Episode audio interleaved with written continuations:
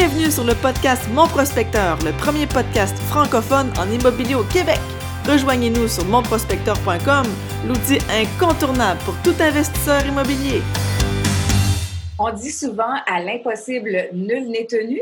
Eh bien, c'est vrai parce que notre invité d'aujourd'hui, Jean-Sébastien Peck, a réussi à faire financer un immeuble de 10 logements vides. Et il voulait évidemment en faire un flip. C'est donc un investissement qui lui a absolument rien coûté, pas de mise de fonds, euh, pas pour les coûts des travaux non plus. C'est l'institution qui a fait des déboursés pour les travaux. Donc, c'est extrêmement intéressant. Comment il a fait ça? C'est ce que vous découvrirez en écoutant cet euh, épisode où Jean-Sébastien nous dévoile aussi plein de trucs pour faire des flips intelligents et des flips à succès. Bonne écoute!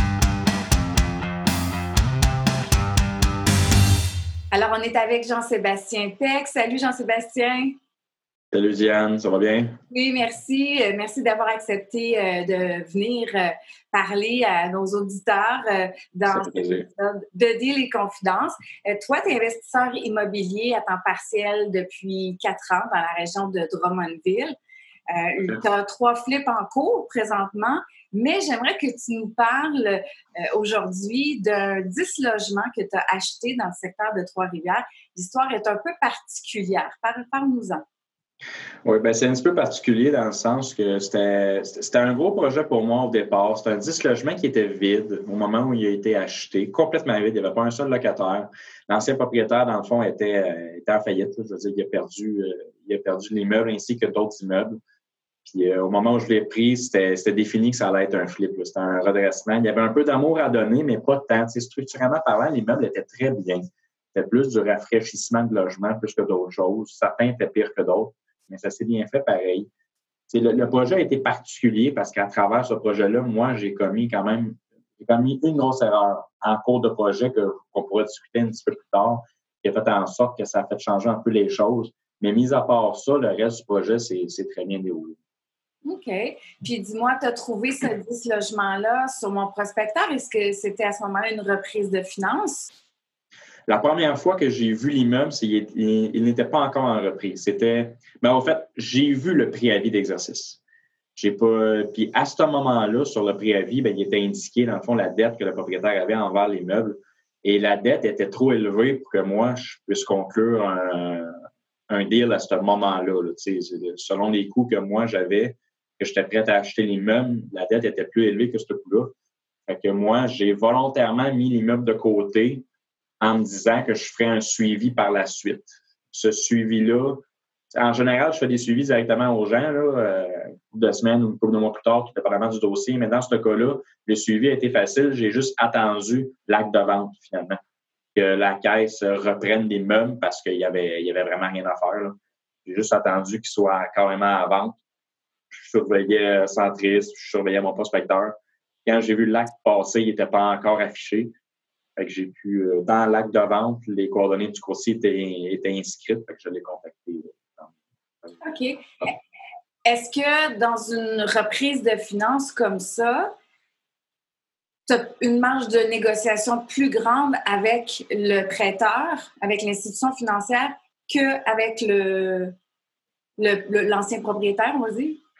Ça, va dépendre des cas. dans ce cas précis-là, j'avais définitivement plus de marge de manœuvre avec le créancier plutôt qu'avec le vendeur. C'est sûr, certain. Parce que lui, sa dette était trop élevée. Et en plus, dans ce cas-là, il y avait d'autres immeubles. C'était pas juste celui-là qui était visé par le privé d'exercice. Il y avait vraiment son parc au complet qui était visé. Donc, il était en difficulté au complet sur tout son parc, pas juste sur cet immeuble-là.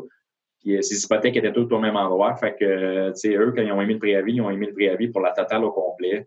Fait que, tu sais, la dette était considérablement élevée. Fait que dans ce cas-là, tu sais, lui, même si j'aurais pu avoir une bonne négociation avec le vendeur directement, il y avait pas, euh, j'avais pas intérêt à le faire parce que je le savais anyway que même s'il aurait accepté une offre plus basse que la dette que lui avait, la caisse n'aurait jamais fait passer la transaction de toute manière. Fait que, moi, je, j'ai pas mis d'énergie là-dedans dans ce cas-ci. J'ai juste parlé avec le créancier. OK. C'est quoi ta, stratégie à ce moment-là? Tu prends le téléphone, tu appelles le créancier. Hey, hey, je suis intéressé par la propriété. Comment ça marche? Ben, je, dois avouer que ce, petit truc-là, euh, c'est un bonus pour vous, dans le fond. Je vais vous le dévoiler. Dans, ce cas-ci, ce n'est pas arrivé, mais dans les autres cas où je vois des préavis d'exercice qui m'intéressent, euh, ou qui concernent des propriétés qui m'intéresseraient, mais que les dettes seraient trop élevées, ce que je fais, c'est que je contacte carrément le créancier. Dans le préavis d'exercice, surtout pour les caisses des jardins, si on fait une notation particulière à ce qui est écrit dedans, vous devriez trouver les coordonnées et le nom de la personne responsable de la propriété dans le préavis d'exercice. Ce n'est pas toujours le cas, ce n'est pas toutes les institutions bancaires qui font ça, mais pour la caisse, c'est le cas dans la majorité du temps. je passe tout simplement un coup de fil, je laisse mon nom, mon email, mes coordonnées, puis je leur dis que cette propriété-là m'intéresse, advenant le cas où la caisse reprendrait justement la propriété. Et je, fais bien de faire ça parce que juste au cours du dernier mois, là, il y en a deux qui m'ont appelé me dire Ah, tu nous avais appelé là, justement, à peu près euh, au moins huit mois, ça va faire un certain temps là-dessus. Ah tu, nous avais contacté pour un petit bout de temps, puis euh, tu nous avais dit que tu étais intéressé. Ben là, c'est le temps parce qu'on vient de reprendre. la, propriété n'était pas encore sur le marché à ce moment-là. Mais pour le 10 logements, j'ai pas eu à. C'est pas arrivé de cette manière-là parce qu'il n'y avait, pas de coordonnées euh, de laisser. J'ai, même pas appelé le créancier. J'ai vraiment, j'ai appelé directement le courtier quand la, quand la caisse avait minimum et avait donné le mandat de vente au courtier. C'est lui que appelé. OK. Euh, puis ensuite, euh, j'aimerais savoir, au début, tu t'es fié sur les dettes par rapport à le montant qui, que, que, le propriétaire devait pour voir si ça avait quelque chose d'intéressant, une marge intéressante pour négocier. Après, qu'est-ce que c'est tes autres critères pour euh, te dire, ben là, 10 logements, euh, bon, c'est pourquoi que tu t'intéressais? En plus, il était vide, c'est dur à financer. Oui, ben tu sais, le fait qu'il soit vide, il faut faire. C'est sûr qu'au départ, moi, j'en avais aucune idée qu'il était vide. Je l'ai su ah! lors de mon premier appel avec le courtier. Ça, euh, parce qu'avant, je ne savais vraiment pas. Là, quand je regardais l'immeuble, moi, dans ma tête, cet immeuble-là, il était plein. Là. Ou il y avait peut-être quelques vacances. Vu que c'est un préavis d'exercice, je me doutais bien qu'il y avait des vacances parce, que le propriétaire n'arrivait plus à joindre les deux bouts. Mais en même temps, j'ai déjà vu des préavis d'exercice sur des immeubles qui étaient pleins pareil, puis le propriétaire était quand même en difficulté. Ça n'explique pas tout. Dans ce cas-ci, je l'ai appris quand j'ai appelé le courtier. Fait que, les critères sur lesquels je me base, c'est que ben, au moment où j'ai vu l'immeuble, j'ai regardé le secteur, j'ai regardé les loyers sur à peu près combien, et j'ai, étant donné que j'avais aucune information sur l'immeuble, ben, les coûts, je les ai approximés, mais vraiment très approximatif. C'était un 10 logements, fait que ça, je savais grâce à l'évaluation municipale que c'était un 10 logements. Fait que je me suis dit, bon, ben, dans un 10 logements, il doit y avoir, euh, mettons, 6, 4,5 puis euh, 4, euh, 3,5. J'ai fait cette hypothèse-là. J'ai estimé les revenus annuels basés sur cette hypothèse-là et les loyers moyens de ce secteur-là. Et euh, basé là-dessus, ben, j'ai estimé, encore une fois, des dépenses à l'immeuble. J'ai fait le pire cas, le meilleur des cas, puis je me suis dit, bon, mais cet immeuble-là, sa valeur économique va être en temps puis temps à peu près. Fait que basé là-dessus, ben moi, voici les coûts que, voici le prix que je suis prêt à payer pour ce genre d'immeuble-là en fonction de ce calcul-là. Puis c'est en faisant l'exercice, ben c'est là que j'ai constaté qu'il n'y avait, rien à faire à cause de la dette là, qui, était, qui, était, trop élevée dans, dans, ce cas-ci. OK. C'est beaucoup d'approximation. On ne se cachera pas. Là. Mais une fois que tu as communiqué avec le courtier, là, tu as eu des réponses à tes hypothèses. Oui, j'ai eu des réponses. Il y en a certaines qui ont été confirmées, d'autres qui ont été contredites. C'est tout à fait normal. Le courtier a été d'une excellente aide là-dedans. Ça aussi, je, peux vous donner un autre conseil par rapport à ça. Vous faites affaire avec des courtiers, euh, que ce soit toujours un même courtier, un courtier collaborateur ou, euh, ou au cas par cas, c'est pas grave. Le courtier, en général, dans ce cas-ci, le courtier immobilier qui avait été choisi par la caisse, c'était pas n'importe qui, c'était quelqu'un qui était habitué, il était, habitué dans ce secteur-là, il était habitué dans les reprises de finances. ça, ça en dit long. le, secteur, je ne cacherai pas qu'il était so-so aussi. C'est un secteur qui est un peu plus propice à ça, mais c'est pas grave, l'opportunité était là pareil. Fait que, euh, lui, vu qu'il était habitué, ben, je n'étais pas le premier investisseur avec qui il faisait affaire. Fait que quand j'ai posé des questions, quand je suis venu pour faire une offre et tout ça, ben, il a compris la game assez rapidement, puis il m'a aidé à travers ce cheminement-là. Là. Je vous donne un exemple. Quand je suis arrivé, la première fois que je l'ai appelé, c'était clair dans ma tête que je faisais une offre d'achat là, là, parce que l'opportunité était là. le prix qui était affiché en vente, moi, j'étais prêt à le payer, ce prix-là. Mm-hmm. Fait que, vous voyez la différence. Je vous parlais que la dette était trop élevée. Vous voyez, j'ai attendu un an, puis quand la caisse a décidé de le mettre à vendre, ben, ils l'ont déjà mis à vendre plus bas que, que le prix de la dette là, parce que parce qu'ils ne voulaient vraiment pas s'en débarrasser, pas rien qu'à peu près. Là, le, le était vide. Là. Fait il ne voulait pas garder ça. Euh, où je m'en allais avec ça? Là. Ben ouais, c'est ça. Puis euh, je, voulais faire une offre d'achat direct là sans l'avoir visité. je l'ai remis concernant à la visite. C'est là qu'il m'a dit qu'il était vide et qu'il préférait me faire visiter l'immeuble d'abord. Là, j'avais peur de perdre mon, mon, pied dans la porte, si on veut. Il y en a plein d'autres qui, pendant ce temps-là, qui arrivent faire des offres, puis j'aurais pas été tout seul. Il a insisté pareil. Il dit non, non, il t'inquiète pas. Il dit viens voir l'immeuble. Il dit les offres, on les gérera par après, puis viens voir qu'est-ce que tu en penses tout ça. Ça a été une des meilleures décisions que j'ai prises pour cette opportunité-là parce qu'on s'est rencontrés, on s'est vu pour la première fois. Il a vu qui j'étais, il a vu le style que j'étais, et il a aussi constaté la sériosité que, j'avais. Fait que ça, ça l'a pesé dans la balance.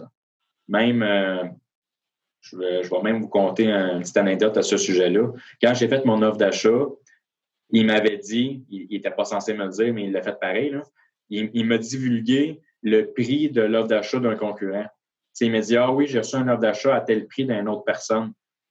Fait que moi, le prix que je faisais, il était plus bas que le sien. Il m'a dit, il dit, ah, c'est pas grave, ça. Il dit, l'autre personne, là, il dit, je la connais pas, elle a passé par un autre courtier, son offre d'achat est remplie à bric à brac. Euh, ça a été fait rapidement sur le coin d'une table. Pour la personne. Peut-être pas au financement non plus. Peut-être, oui. Puis, ben, c'était encore pire. La personne, elle avait donné un prix plus élevé, puis elle n'avait même pas mis conditionnel au financement. Moi, je n'avais pas le choix de mettre conditionnel au financement. Fait que ça regardait vraiment pas bien dans mon cas à moi. Il m'a quand même dit Ah, oh, c'est pas grave, il te fait l'offre pareil, il dit On va voir. Ben, quand lui est arrivé pour présenter les offres d'achat au huissier, parce qu'il fallait passer par un huissier, ben, il a dit ben, Vous avez cette offre-là, qui est d'un nowhere, d'une telle personne, euh, que je connais pas, qui a passé par un autre huissier, blablabla. Puis il a présenté la mienne, qui était à un prix plus bas il a dit que j'étais un investisseur, puis que je connaissais la game, puis que moi, j'avais, je savais déjà qu'est-ce que je m'en allais faire à l'immeuble, j'avais déjà estimé mon coût des travaux, j'avais déjà, bref, il a vendu sa salade. C'est mon offre qui a été priorisée pareil. Fait tu sais, j'ai bien joué le jeu avec un courtier, là, euh, ça, peut, euh, ça peut vous aider dans des cas comme ça, surtout quand il y a plusieurs offres à la table. Là. Établissez des bonnes relations avec vos collaborateurs envers vos courtiers. Il a, il a été de grande aussi, Jean-Sébastien, euh, si je ne me trompe pas, au niveau des phases environnementales, ça, quand, tu es cinq logements et plus, il y a comme des phases à respecter. Ah il t'a aidé là-dedans aussi. Oui, parce que vu que c'est un 10 logements, ben c'est sûr et certain que moi, je n'allais pas acheter sans avoir au minimum un rapport phase 1 qui allait confirmer qu'il n'y avait aucun risque. S'il y avait un risque, ça me prenait un rapport de phase 2. Moi, je n'étais pas prêt à payer pour ça. Vu que c'est une prise de finance, je savais dès le départ que ça allait être difficile. Moi, je voulais les mettre, je voulais mettre mon offre d'achat conditionnel à, l'obtention de tout ça au préalable, mais vu que c'est une reprise de finance, il m'a dit oublie ça, il dit, je peux pas mettre la condition. Il dit, la caisse n'acceptera pas, euh, le huissier non plus. Puis euh, il dit, par contre, il dit, laisse-moi fouiller un peu. Il a fouillé, il m'a aidé, il a été voir des, des signes préalables, il a fouillé chez l'huissier, il, a, il, a, fouillé dans, les dossiers de cet immeuble-là et il a trouvé le rapport environnemental phase 2 que la caisse avait fait faire euh, au moment où eux avaient repris l'immeuble. Puis le rapport certifiait que oui, il y avait un réservoir d'huile en avant l'immeuble enterré. Puis, euh, mais par contre, le rapport se mentionnait qu'ils ont creusé, ils ont fait des carottes dans le sol, tout, puis ils ont confirmé qu'il n'y avait aucune contamination. Fait que si pas eu ce rapport-là, c'est sûr que l'immeuble, je ne l'achetais pas. C'est sûr, c'est sûr. Surtout sachant qu'il y avait en plus un, réservoir d'huile euh, euh, mais enterré en avant de l'immeuble, là, écoute, c'était impensable pour moi chez l'immeuble. Le risque était beaucoup trop élevé. Mais grâce au rapport, je l'ai fait. Jean-Sébastien, c'est quoi les autres euh, vérifications diligentes que tu as fait par rapport à ce 10 logements-là? Il y en a plusieurs. Euh, c'est sûr que là, vu qu'il n'y avait pas personne dans l'immeuble, ben, je vous épargne la partie des baux, parce qu'évidemment, je n'ai pas eu de vérification à faire à ces mots-là. Par rapport aux dépenses de l'immeuble, Hydro-Québec, on ne s'en passe pas. La personne avait acheté l'immeuble en son nom personnel. J'ai été en mesure sur le site d'Hydro-Québec d'aller voir l'historique. Ben, l'historique, c'est une estimation annuelle qu'ils font. En fonction des coûts de la dernière année. j'ai pu aller les voir pour chacun des logements et pour l'immeuble au complet parce qu'il y avait une bonne partie des logements qui étaient payés par le propriétaire, sur un seul compteur. Ça, on n'y manque pas. Euh, j'ai aussi été voir à la ville pour voir s'il y avait des non-conformités. Ça, peu importe le deal, que ce soit un 6 logements et plus, un 5 logements et moins, peu importe c'est quoi, puis peu importe que je l'ai mis dans l'ordre d'achat ou pas, c'est sûr que je fais cette vérification-là. Je vais voir la municipalité, je vais m'asseoir avec, leur demander cette maison-là, est-ce qu'il y a des non-conformités dessus? La personne, souvent, on obtient des informations supplémentaires qu'on n'avait même pas besoin. J'ai appris pour cet immeuble-là que, que ça a coûté 5 000 le construire en 1900 tranquille. c'est vraiment drôle. L'historique va vraiment loin. La seule chose qu'elle m'a dit à propos de l'immeuble, c'est qu'il y a déjà eu des historiques, mettons, de. De, de c'était même pas de la non-conformité, c'était des plaintes qu'il y avait eu envers l'immeuble. J'imagine que c'était à cause des locataires qui étaient sur place. Il y avait eu des plaintes du voisinage, mais la ville m'a confirmé que ces dossiers de plainte-là étaient fermés. Ils n'étaient plus en cours, c'était fermé. que l'immeuble était libre de, de non-conformité. Ah, oui, oui, oui. Ah, bien, c'est intéressant. Y a-t-il d'autres choses aussi qu'on doit vérifier avant de se lancer dans, la grande aventure? Qu'est-ce qu'elle dépense, le compte de taxes scolaires, les taxes municipales? Euh, allez vérifier auprès des autorités compétentes. Fiez-vous pas juste à. des fois, il y en a qui se fient à ce que les courtiers marquent dans leur listing puis ils n'obtiennent pas le papier. Là. Allez chercher le document. Vous, pouvez, être surpris à quel point souvent c'est erroné, ces informations-là. là les mêmes choses pour les revenus. Ce que les agents écrivent dans les fiches, là, puis je ne veux pas parler en mal contre les agents, mais ça arrive fréquemment qu'il y a de la bullshit là-dedans. Ben, en fait, euh, Jean-Sébastien, le, le, propriétaire euh, peut donner des chiffres aussi en omettant euh, certaines informations. Oh, oui. c'est pas toujours le courtier, c'est peut-être des fois c'est le vendeur qui ne donne pas les bonnes informations. Oui, oui, puis il faut, faut, faut, leur tirer leur verre du nez puis il faut faire nos vérifications. Quand on a des doutes au niveau des revenus puis tout ça, s'il y a des locataires en place, là, ça se pose une question. Quand je vais visiter des immeubles que je rencontre des locataires, mais souvent, ils ne sont pas tous là, là, mais ceux que je croise, là, même si le propriétaire est à côté de moi, là, euh, J'hésite même pas à leur poser la question. Vous êtes ici pendant combien de temps? Mais vous ça? Le voisinage est comment? Blablabla. Et je leur demande, je dis, c'est quoi votre loyer par mois? Je leur pose la question, même si le propriétaire est à côté, je m'en fous. C'est quoi ton loyer par mois? Puis le propriétaire lui dit pas un mot. Il, laisse le locataire parler, ben, il n'y a pas rien à dire non plus. Je veux dire, s'il intervient, c'est sûr qu'il vient de me perdre. Là. On s'entend. c'est jamais arrivé que j'ai eu des surprises, mais c'est une vérification que j'aime bien faire. Ben oui, c'est clair. Puis dis-moi, là, au niveau de la négociation, ça peut être, ça semble pas avoir été trop compliqué. Le courtier était quand même, euh, le courtier immobilier était quand même de ton côté. La négociation s'est bien passée, c'est ça que je comprends. Oui, oui, oui, ça s'est bien passé. La, négociation, dans le fond, il y en a eu une seule. Ça a été après mon rapport d'inspection. OK. J'ai fait inspecter l'immeuble. Il y a certaines choses qui sont sorties. Pour la très grande majorité, c'est des choses que je connaissais déjà. Mais euh, ça ne m'a pas empêché d'aller voir, d'appeler mon courtier et de dire bon, ben, je viens donner le rapport d'inspection, fait qu'on va modifier l'offre d'achat puis je vais baisser le prix. Fait que le courtier, lui, il connaissait la game, puis ça, a duré 30 secondes. Il dit ben, je, pensais passer de tel prix à tel prix. Selon toi, ça fait tout du sens? Il dit Ah, c'est pas mal ce que j'avais en tête aussi. Fait a rempli les papiers, il m'a envoyé, je les ai signés, puis deux jours après, il m'appelait pour me dire que ça avait passé. Donc, ça, ça veut dire qu'on peut toujours négocier, même quand c'est des huissiers ou des créanciers. Tout à fait, tout à fait. Puis ils sont même, rendus à cette étape-là, ils sont même beaucoup plus aptes à négocier parce que l'offre d'achat est déjà acceptée. Vous avez déjà rempli toutes vos conditions. Mais en tout cas, moi, je m'arrange tout le temps pour que, l'inspection, ça soit la dernière affaire, que ça soit la dernière chose que j'obtienne parce que c'est ça qui me permet le plus possible de négocier. De toutes les transactions que j'ai faites avec ce petit logement-là, j'en ai fait quatre. Et dans les quatre, c'est arrivé systématique. L'inspection, c'est la dernière chose. Je suis arrivé avec le rapport, je me restais avec le vendeur ou mon courtier ou l'huissier dans ce cas-ci. Je lui disais, ben, on a découvert ça, ça, ça, ça, ça. Voici ce que je vous offre. Puis ironiquement, soit, dans un des cas, c'était un duplex, là, euh, dans un des cas, le notaire, là, il était la semaine suivante. Moi, je suis arrivé avec le rapport d'inspection, puis c'était une méchante baisse en plus. J'ai dit, ben, regarde, ta fondation est à moitié tout croche à cet endroit-là, il faut que je la refasse. Là, j'ai sorti la totale, même si je pouvais m'en sortir avec moins que ça. J'ai dit, garde, je te fais une baisse de 30 000 de Déjà que le prix n'était pas élevé. Là. Fait que j'ai dit, si tu n'acceptes pas, moi, ça ne me dérange pas. Il dit, moi, j'appelle mon notaire, j'ai dit qu'on cancelle tout ça. Au pire, j'aurais payé une inspection pour rien, mais c'est pas grave. Il dit, si vous acceptez, ben, dans une semaine, on passe sur le notaire. Puis les vendeurs étaient motivés. Ils ont accepté. C'est bon. c'est bon, c'est bon. Euh, dis-moi, là, après, bon, tu passes chez le notaire, euh, c'est quoi la première étape? Tu t'enlignes sur quoi? Les travaux, les, plans, les... Encore là, un autre conseil que je peux donner à bien du monde, c'est lorsque vous êtes en processus d'achat, attendez pas d'avoir obtenu l'immeuble, d'avoir passé chez le notaire pour commencer à faire vos estimés de travaux puis à commencer à élaborer un plan. Faites ça dès le départ. Même parce que vous pourriez avoir une surprise. Vous pourriez être en processus d'achat puis vous vous rendez compte que les travaux coûtent pratiquement le double de ce que vous aviez estimé. Si votre deal n'est plus un deal à cause de ça, ben c'est encore temps de sortir. Sinon, vous êtes pogné avec l'immeuble. Fait que moi, durant le processus d'achat, j'ai tout de suite fait venir euh, deux entrepreneurs différents pour obtenir des prix euh, pour les travaux.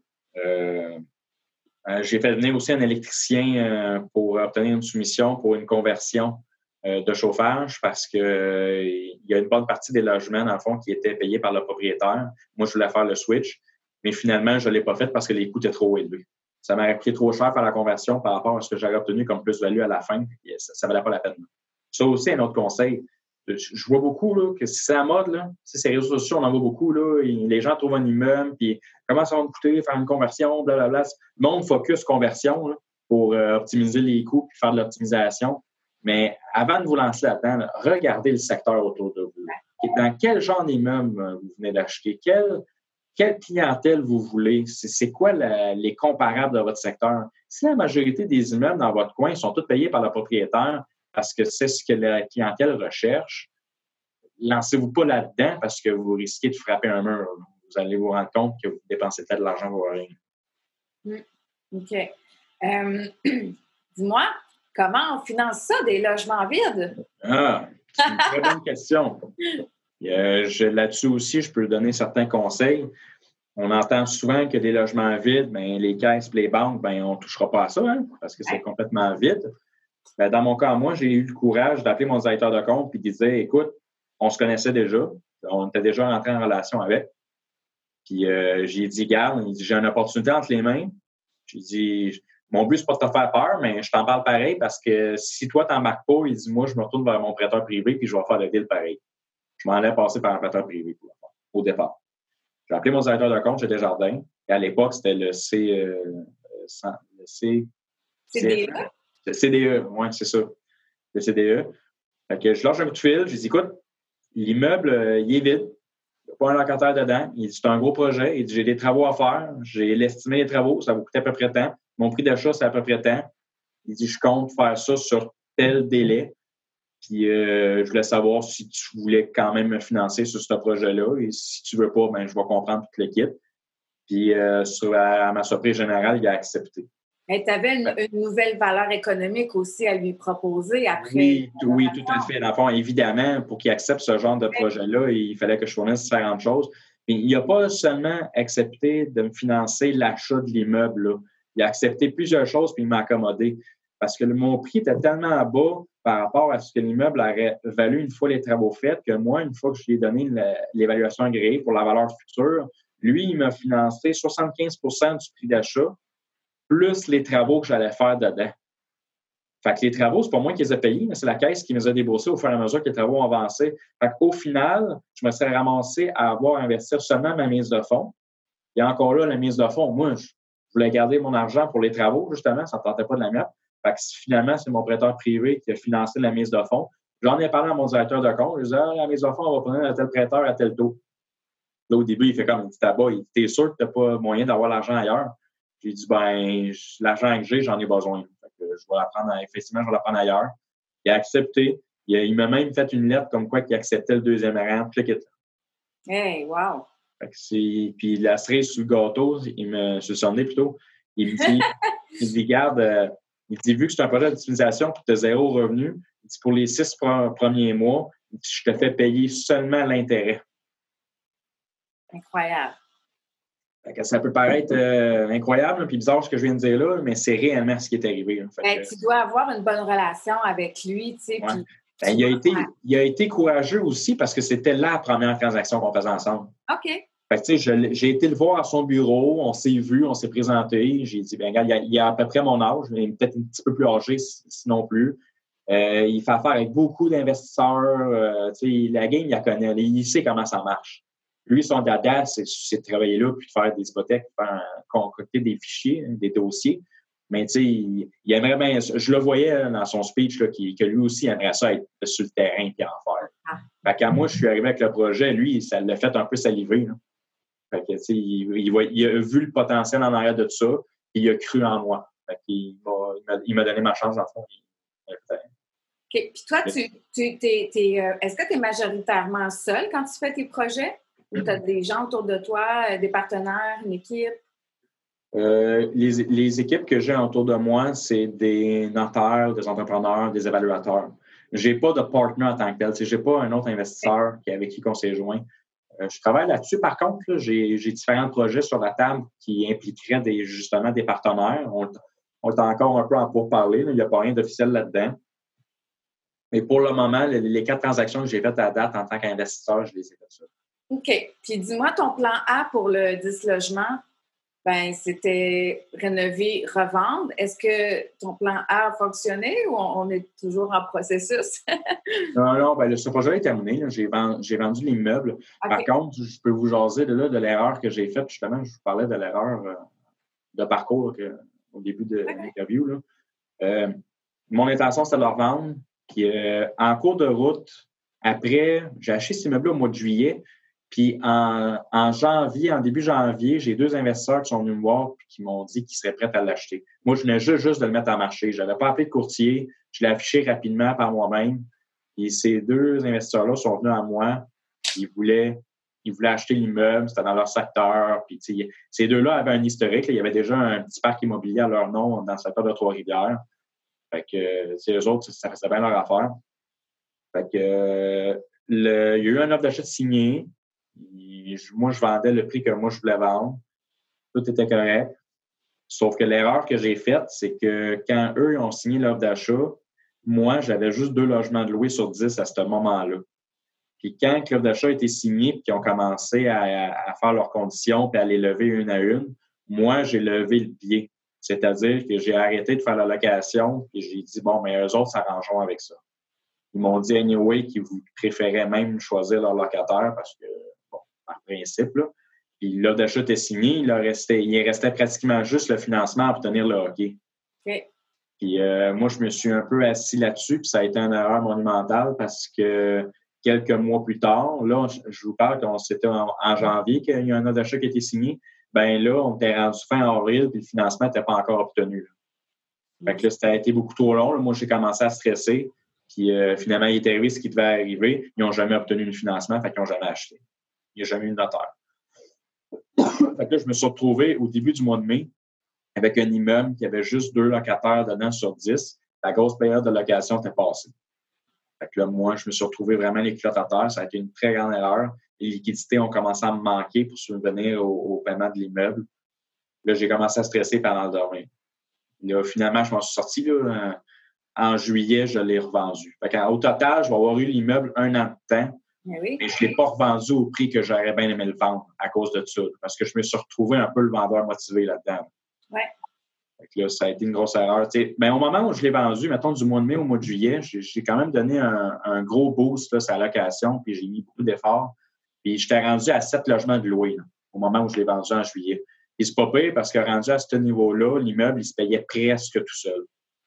J'étais rendu, j'avais sorti la tête de l'eau à ce moment-là. Fait que même si la transaction n'aurait pas eu lieu en juillet, j'aurais pu, tu sais, j'ai repris les, les règnes, si on veut, en juillet au moment de la vente. parce que si l'acheteur aurait voulu renégocier à ce moment-là, j'aurais simplement dit non et j'aurais gardé l'immeuble et j'aurais continué. OK. Puis ton, ton, as quand même eu ton prix ou non. non. Non, j'ai pas eu mon prix. Vous voulez que. À cause, de ça, mon flip a fini euh, kiff kiff un peu. OK. OK. Ah, mais euh, on fait plein d'apprentissage hein, là-dedans? Oui. oui, ça a été beaucoup d'apprentissage. Comme là, le, flip que je viens de faire là, que je suis en train de faire là, mais que, un des flips que je suis en train de faire là, je, ne répète pas la même erreur. Il y avait de l'optimisation à faire. Je l'ai commencé le jour 1, le jour où ça a fini, ça a été la mise en vente instantanée.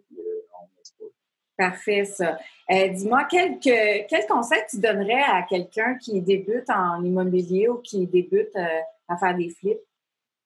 Euh, que ce soit des flips ou de l'accumulation d'immeubles, ça aussi, j'en vois beaucoup sur les réseaux sociaux. Je constate que les gens n'ont peut-être pas la bonne base en formation.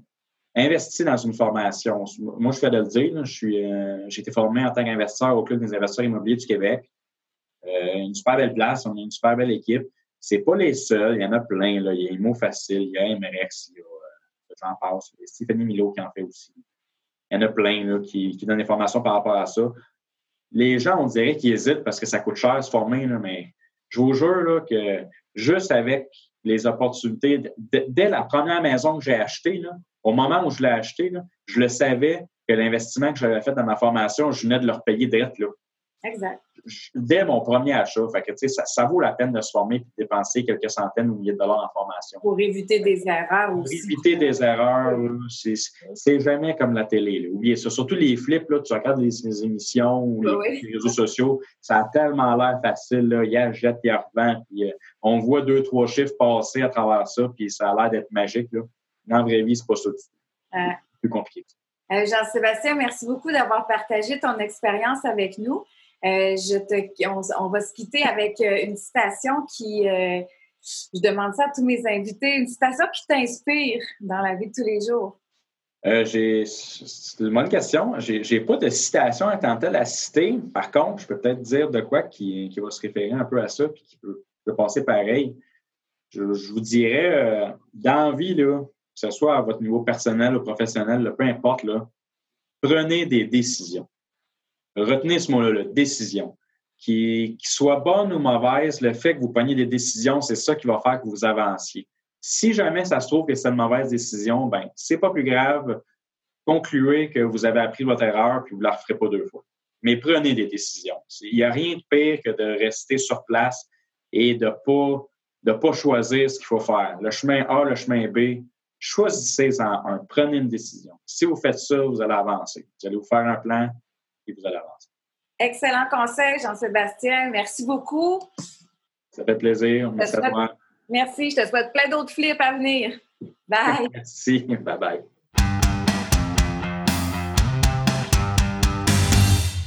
Et eh oui, on ne peut pas faire de l'immobilier en faisant du surplace, en ne prenant pas de décision.